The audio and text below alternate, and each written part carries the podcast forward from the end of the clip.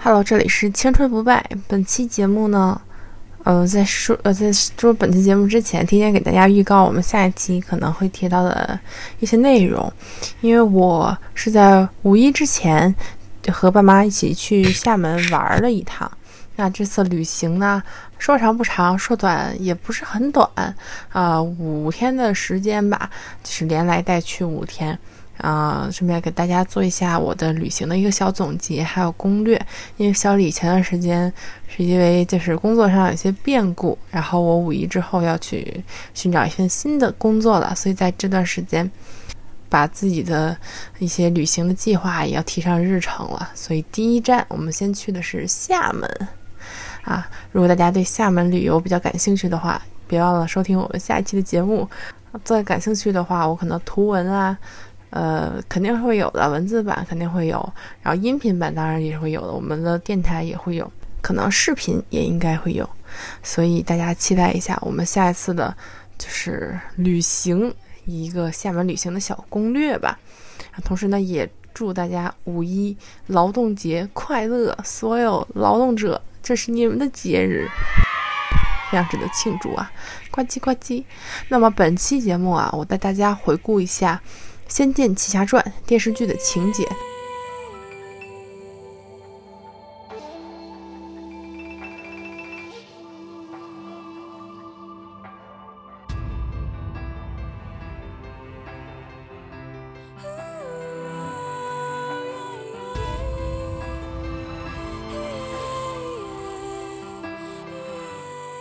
像前一段时间啊，《仙剑》的系列游戏在 Steam 上开启了打折周啊。我虽然没有玩过游戏呢，不过电视剧我还是看过一点的，毕竟我们是九五后嘛。而且电视剧据说也要翻拍了。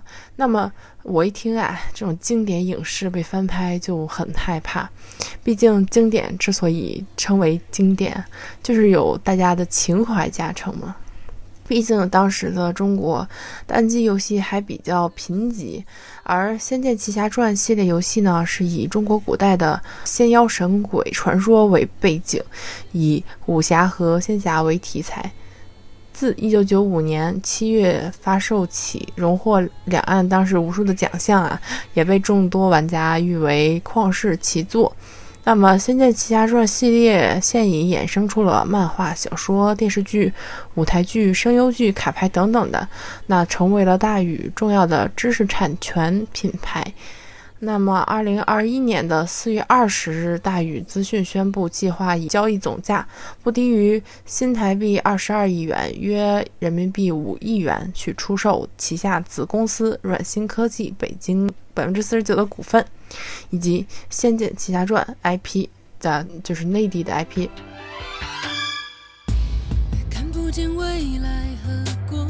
啊，部分网友称爷青结了。那么小李呢，就带着大家回到那个属于仙剑的时代。那个时候吧，仙侠偶像开创，它也是大家公认口碑最好的仙侠古偶剧。那么，但是小李呢，我是真没有看过，就是完整的看过《仙剑一》，只是几个。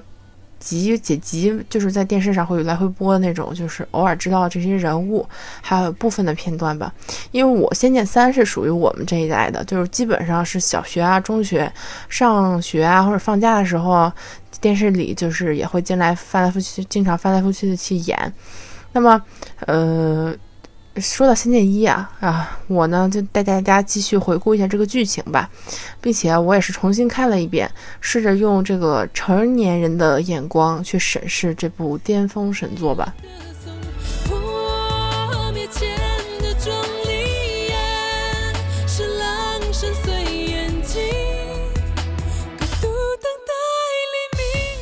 小李啊，以下的讨论皆基于电视剧的剧情，不涉及游戏内容啊，以及前方剧透高能啊。《仙剑奇侠传》改编自 PC 游戏史上最为经典的游戏作品，一心习武、梦想名震江湖的李逍遥，胡歌饰演的，呃，为求灵丹妙药救助呼唤怪病相依为命的李大婶上了仙岛，那在机缘巧合下结识了神秘少女赵灵儿。啊，刘亦菲饰演两两人就是情投意合，呃，当日就成婚了，并许诺永不相忘。那么李逍遥就带着这个金丹离岛去救婶婶，呃，却被骗服下了忘忧散，把与灵儿的一切全数遗忘。已怀有身孕的灵儿呢，深受冲击。又发现自己是大地之母，就这个女娲后人的这个真相吧，有着拯救苍生的任务，所以只好忍痛放下了四人感情。那逍遥呢，在行走江湖的途中结识了刘晋元以及其外刚内柔的表妹林月如，安以轩饰演的，并渐渐的和这个欢喜冤家产生了发生了一些情愫，产生了一些羁绊啊。那么李逍遥的感情将。会何去何从？作为女娲后人的赵灵儿又背负着怎样的命运呢？首先啊，《仙剑》游戏和电视剧里头都有一个较为宏大的世界观。嗯，其实这世界观就是，呃，怎么说呢？就是整合了整个游戏，还有贯穿了游戏还有电视剧的一个非常重要的世界观。它讲着六界。啊，其中就是六界是分别为神界、仙界、魔界、人界、妖界和鬼界。那天地处于混沌的状态，有盘古生于其间。啊，盘古身体不断成长，原来的混沌状态不能容纳其身体而分裂，清气上升为天，浊气沉降为地。盘古死后，其精气神分化成三位大神。分别为伏羲、神农、女娲，被称为三皇。啊，剩余没有成型的灵为水、火、雷、风、土，散于天地之间，变为五灵珠。而盘古之心悬于天地之间，成为连接天地的纽带，成为神树。因天地间生灵太少，三皇分别以不同的形式创造了生灵。那前呃，我之前说这段是。仙剑它有的一个世界观，摘抄自它的百科啊。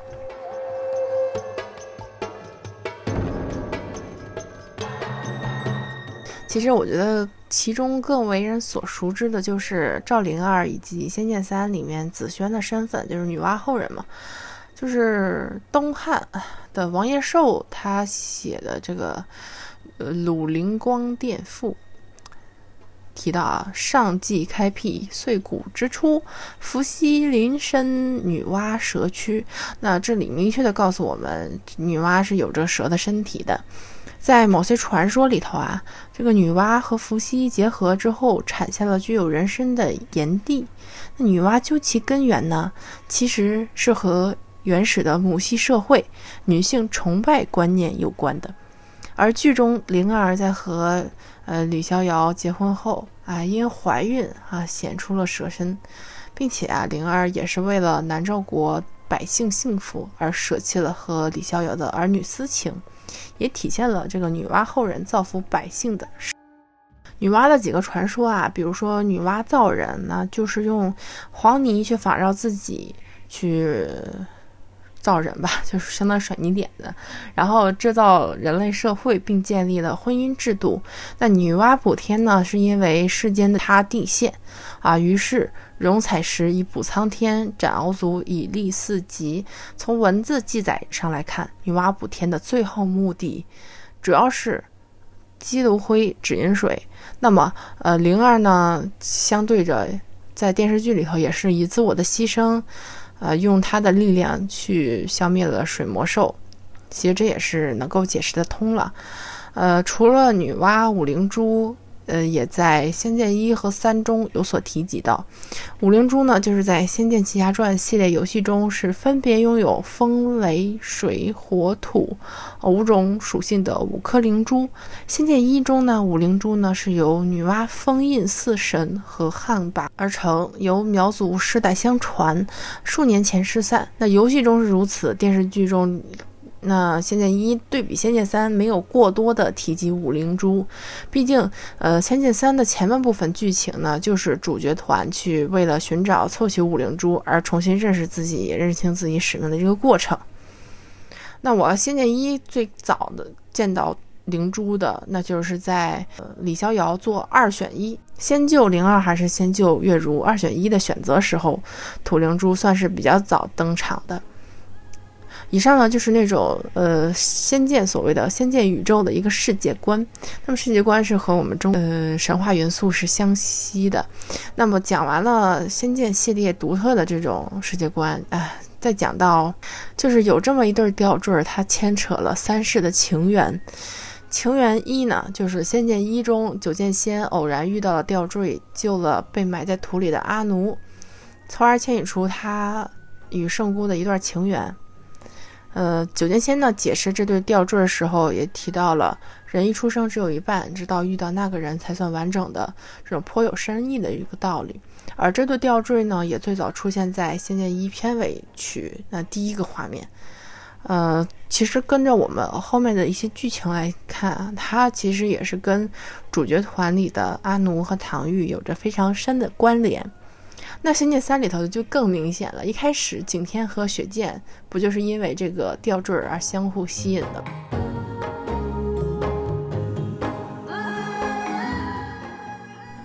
就是《仙剑世界观》讲完了之后，谈到《仙剑一》，大多都会谈到主角团那几位，呃，角色丰满的主人公。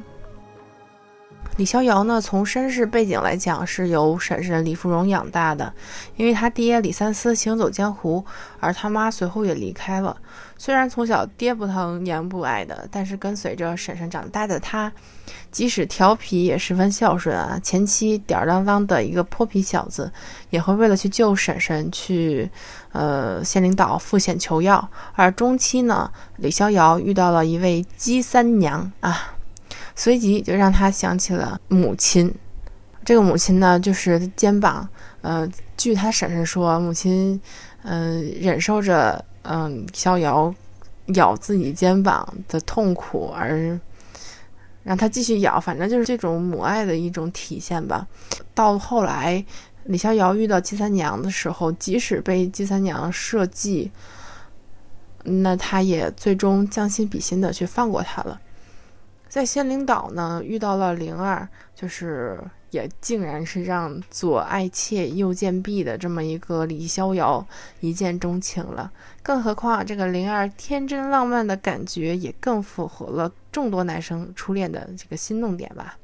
虽然在阴差阳错的情况下和灵儿成了亲，不过后来也是算是有所担当了。仙灵岛回来之后，失去的记忆啊，面对。这个寻夫的赵灵儿以及婶婶的教诲，他也，呃，后面呢也就能够理解这李逍遥去找赵灵儿的一片痴心了，并且从遇到九剑仙那时起就开始了侠侣的这个征途吧。一开始就是不论青红皂白的去斩妖除魔，甚至面对赵灵儿的沾身时，也被误认成为作恶的蛇精。期间呢，虽然不理解灵儿的离开，即使两人幼稚的闹别扭，最后也是痛快的放手了。李逍遥也终是历经磨难，领会了侠义。最令我印象深刻的就是逍遥后来见到妖精彩衣对相公阿七舍身相救的时候，说出了一番话，就是阿七见到彩衣真的能见死不救吗？而彩衣见阿七会置之不理吗？其实这件事。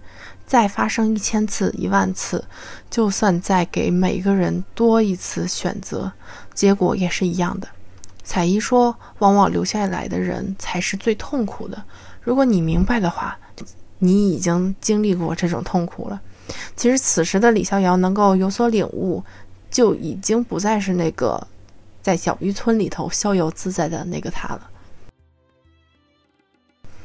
这趟的侠旅呢，不仅成就了李逍遥，同样改变了赵灵儿。灵儿在仙灵岛的时光是美好且脱离尘世的，也就是带着最纯真善良的品质，并且对解救儿时自己所认为的呃打引号的逍遥哥哥有着很深的思念。这里我是能理解灵儿对刚来岛求药的那个李逍遥有好感的一个地方。当然，在岛上经历了生离死别，所以走出了桃花源般舒适的舒适圈，来寻找自己的夫君。但是突然怀孕显形的她，经历了几个灵魂拷问：我我是谁啊？就说自己是谁？我为什么会发生这样的变化？为什么姥姥没有告诉我？从自我的厌恶到受人点拨，再到后来阿奴告诉他真正的使命。其实灵儿的变化是非常大的。其实我能够明白她多次拒绝李逍遥的原因，因为一个从呃没有烟火气的一个纯真少女，再到经历过亲人的离世、自己怀孕，还有这种肩负拯救南诏国百姓的这种使命，每一个角色的转变，在此刻都是非常沉重的啊！而且呢，最后极有可能会以付出生命为代价的。何况他也看到逍遥和月如的相知相伴，为了双方的幸福啊，早早的斩断情丝是明智之选。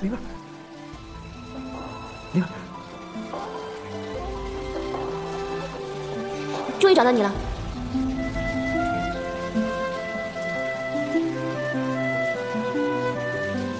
你们知道吗？虽然媚娘为了刘世美受尽痛苦，但却从来没有后悔过。因为他认定了刘世美是他的相公，所以决定跟随他一生一世。无论他对他怎么样，只要刘世美回到他的身边，一切都已经满足了。像他这种男人，背着别人给女人好，哼，死了都可惜呀，是吗？哼。刘世美看见媚娘变成这样子以后，就再也不回来。可是媚娘对他的爱，却是至真至诚，一心只盼爱人回来。这种痛苦，比死更难受，你明白吗？我怎么会不明白？难道我不是每天朝夕的盼你回来，跟你团聚吗？是吗？我看到的就是你跟别的女人快乐的过日子啊！我我没有，你根本就不比那刘世美强，你跟她一样可恶。你知道什么？灵儿，逍遥至始至终只爱你一个人，你却拿他跟这种臭男人相提并论。我反而觉得是灵儿对不起逍遥。哼！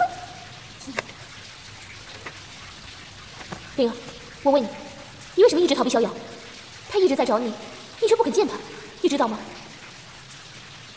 他为了你吃了多少的苦头啊！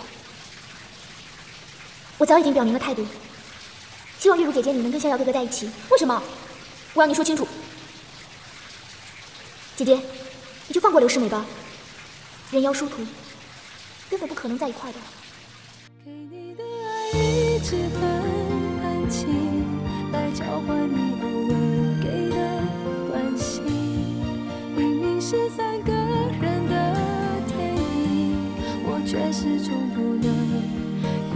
有姓名。而众多粉丝心疼的林月如，可怜在她的那个 BGM 里头，明明是三个人的电影，我却始终不能拥有姓名。反正林家大小姐吧，就是作为一个武功高强的刁蛮公主。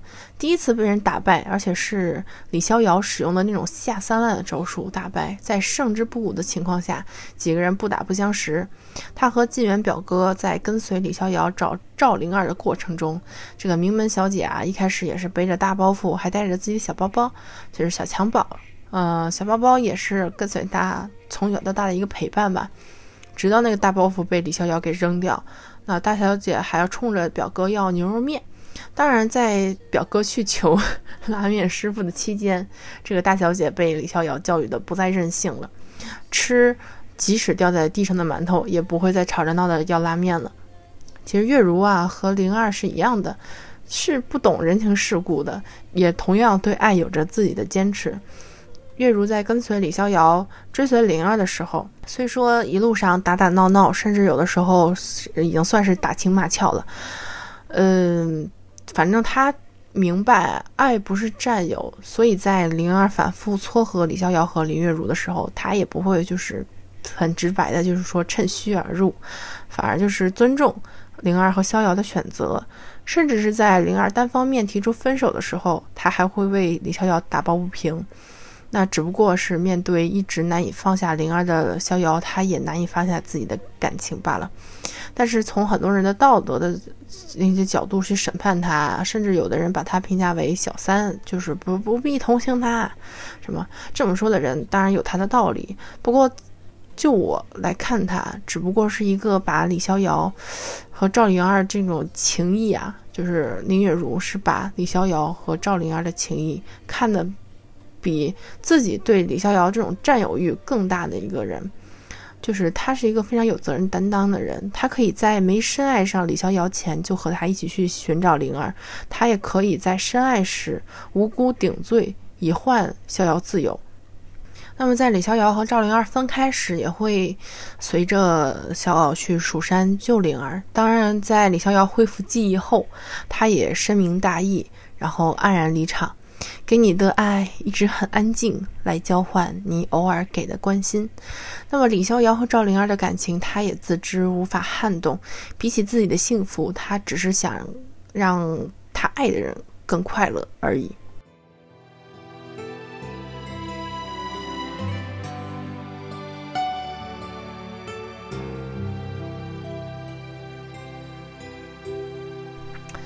说完了以上这三位主角，那下面这一位是我这个电视剧里最喜欢的一位，就是我们的阿七刘进元，是当今状元，也是林月如的表哥。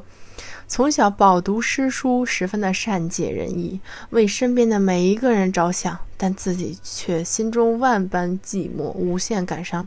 自己喜欢月如表妹啊，但是奈何自己武艺不精，比武招亲呢，也只能在台下干着急。遇到了李公子恩公，那么就拜师学艺，然后他就被李逍遥称为阿七了。我记得有一段插曲呢，就是晋元看李逍遥给灵儿擦脸很不熟练，就接过来摆出一副教学的样子，说：“擦脸也是要讲究节奏的，左边脸一二三四五六七，右边脸一二三四。”五六七，我觉得，哎呦，好家伙，原来最早的节奏大师就是您呐！不过说实话，整部电视剧我最喜欢的角色就是晋元，他不仅温文，而且善解人意。在后来与主角团重逢之时，所有的角色都想和阿基谈谈心，那也就间接证明了他的人格魅力。甚至是自己喜欢的表妹在谈论另一个男人的时候，也能够坦然的面对，给出自己对待爱情的看法。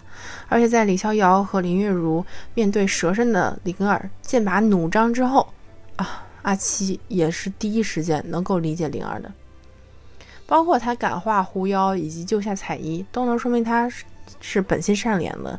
连这个拜月都说，为了友情可以放弃生命，真是可敬可佩。只是这样一位主角，本可以安稳地度过前途光明的一生，却也因为他的本性，结局令人唏嘘。其实讲完了每个人的成长啊，其实就更好的理解《仙剑一》里那段非常著名的多角恋，其中就是以赵灵儿、李逍遥和林月如为代表的三角恋，更是为众多粉丝所喜爱的。但是我唯一觉得很遗憾的就是赵灵儿不愿意把实情叫告诉给逍遥，以至于两个人在又别扭又胡思乱想的这个状态下分了手。最后知道真相的逍遥眼泪掉下来。我觉得一部分原因是剧情作者啊，我这里使用剧情作者就是包括游戏啊，还有电视剧的作者，都想用这一点啊去做故事结尾推动。这个高潮啊，煽情的这么一个推手。另一部分呢，就是性格啊，他的性格就不允许他就是非常洒脱。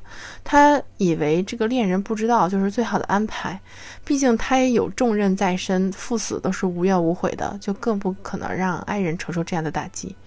再再加上啊，就是一个悲剧的结尾，会更让大家呃念念不忘的。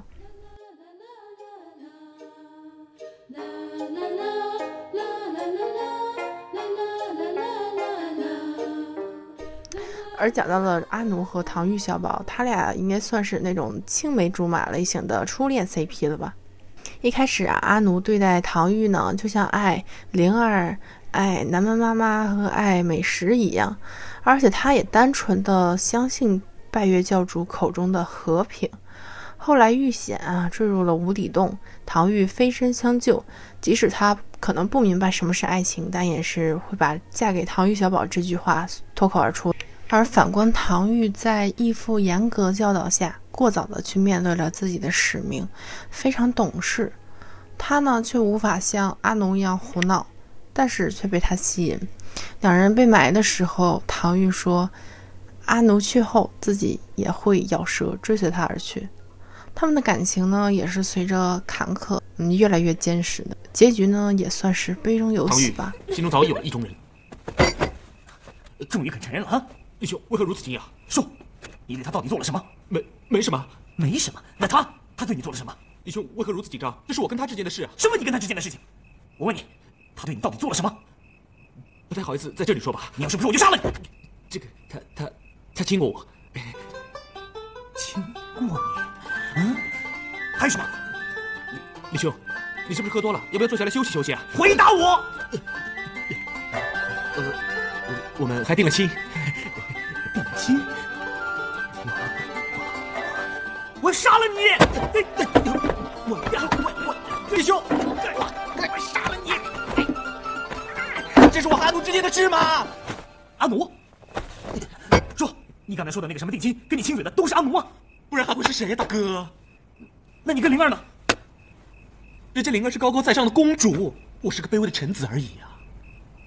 呃，啊，你是说阿阿奴？阿奴，阿奴好，阿奴好啊，阿奴好，阿奴最好了。哎呀，十四，我喜欢你，我真是太喜欢你了。弟兄，啊，你没事吧？哎，没事没事，我跟你说，刚才是误会。来来来，我们喝酒喝酒，来来来，喝酒，来干杯，干杯。喂，你三天没吃东西了？嗯，我太开心了。什么？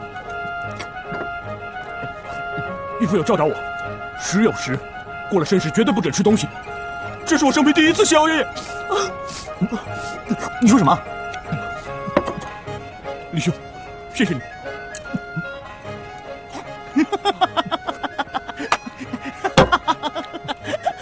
世子，你真是太有趣了。哎，李兄，为什么叫我十四啊？我跟你说，我有个朋友，跟你太像了。你刚才在客栈里边呢，你的一言一行，你比他更幼稚，比他还愚蠢呢。哦，那我平时呢管他叫阿七，你比他更严重，所以就叫你十四喽。啊，原来是这样啊！阿七，李公子师傅，原来你给我取别名是用来笑我的。你怎么会在这里啊？我一说你就出来了。阿七啊，李公子师傅，你怎么会在这里？李公子师傅，我头晕了，头晕了。哎呀，阿七啊，你怎么还是这么弱不禁风呢？啊，李公子师傅，是你呃，是你精力旺盛啊。哎，十四，这位很会说话的帅哥呢，就是我的徒弟阿七啊。十四，哎，别使了，别使，别使了。十四弟少侠，我是刘静元，你好。在下唐玉，我想我们见过面。哦，原来那天在客栈就是你，我们可真是有缘。我认为啊，《仙剑一》里重复提到的这个缘与债，可以解释所有角色的行为动机。像各位听众朋友们，如果喜欢《仙剑》系列的，其实也可以想一想，是不是都围绕着缘与债这个主题？那讲完讲完爱情啊，最棒的难道不是十九集以前这种主角团的友情吗？像十九集最后啊，几位主角烟花下嬉闹，连石长老也一改往日的苦瓜脸。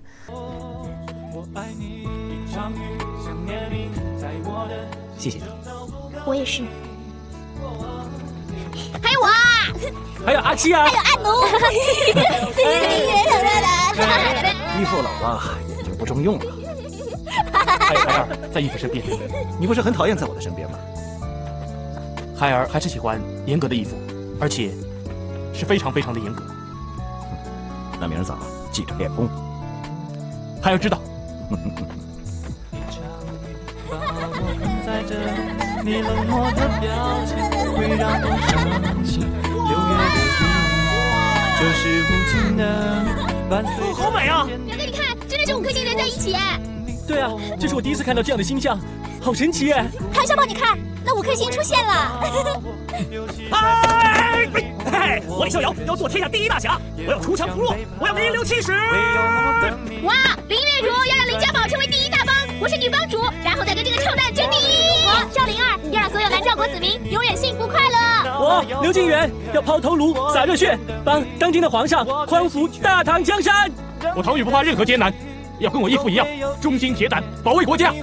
我阿奴要天天开心，一生一世都快乐，天天开心，天天吃。好，我们今日一别，让我们十年后再相见。我们一定会达成心中的理想的，一定会的。嘿，不见不散。耶！耶！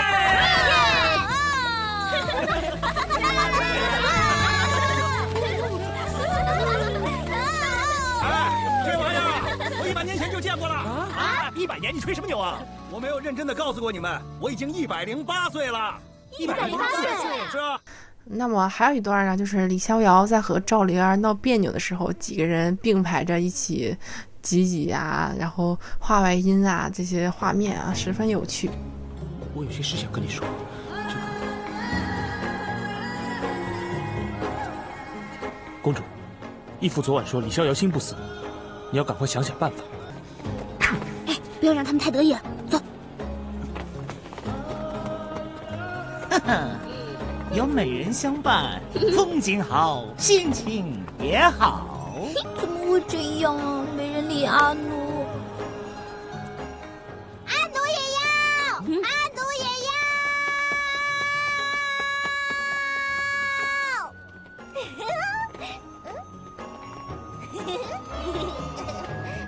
大块头，大块头。不，喂，你们赶快滚回南诏！你们两个先回苏州吧。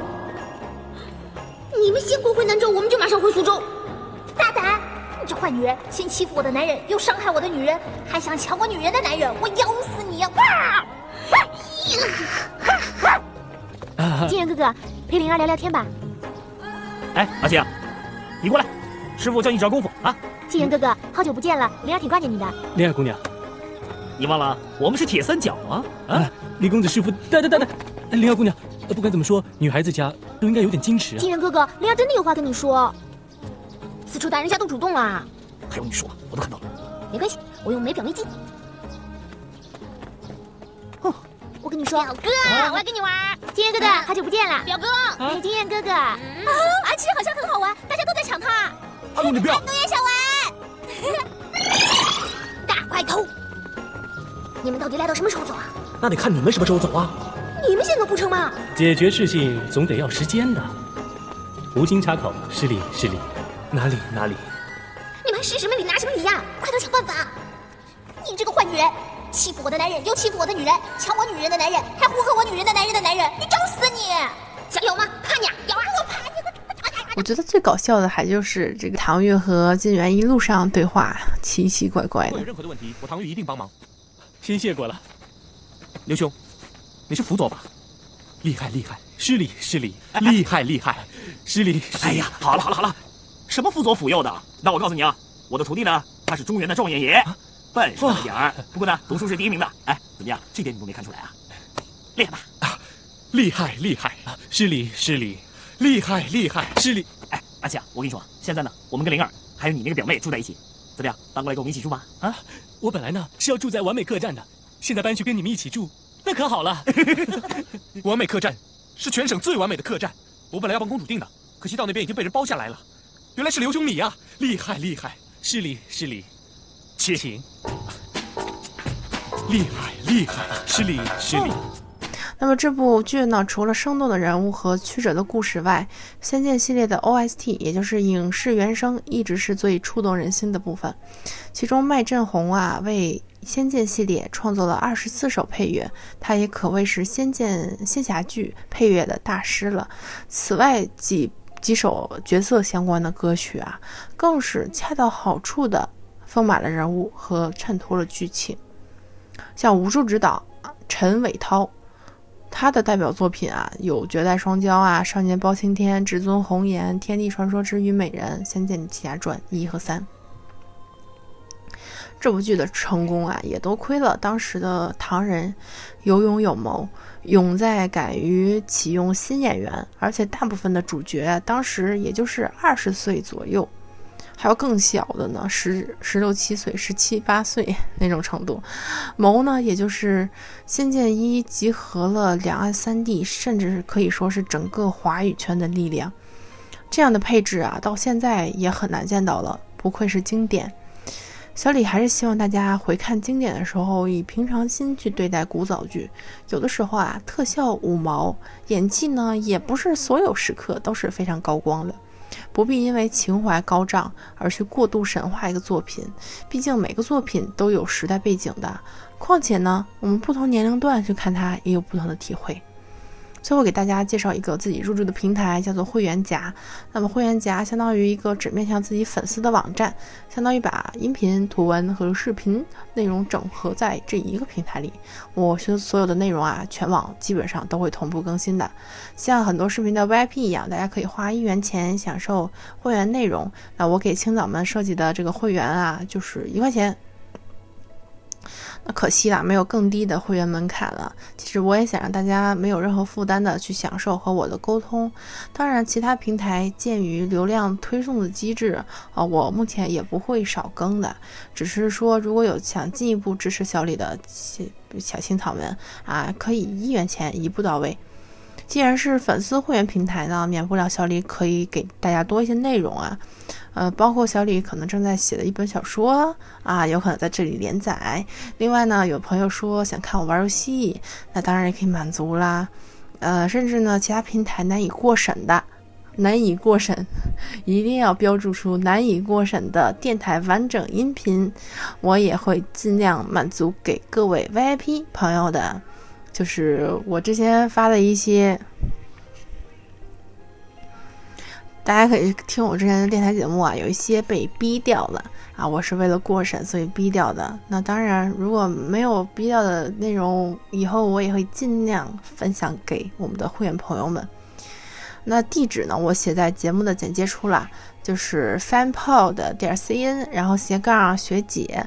那目前呢，只是我的一个试水阶段，未来可能去选择性的添加一些新点子啊。大家放心啊，这个会员家没有给我推广费，因为我还没有到那个有名的程度。但是鉴于自己可能是第一批的用户啊，还是希望有更多的人支持初创项目的。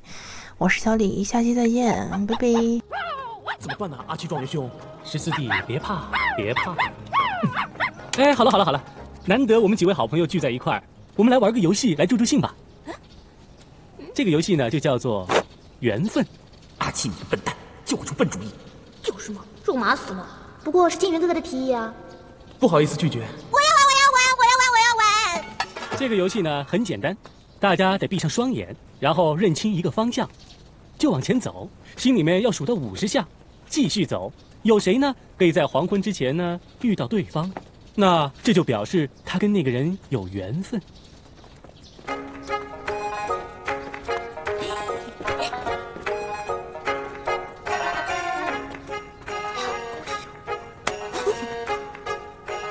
喂，表妹你好，你想吓死人啊你？表妹，难道咱们俩因为有缘吗？啊呸，谁跟你有缘分？就是说嘛，虽然这只是个游戏。可是表妹也要遵守规则。啊，表哥，你为什么要玩这个破游戏啊？咱们大伙儿整天都泡在一块儿，试问李公子师傅跟灵儿姑娘有什么机会单独相处呢？哦，你在制造机会给他们俩说话？知我者莫若我冰雪聪明的月如表妹了。嗯，这么巧，我们又见面了。唐云小宝，我们真的是太有缘分了。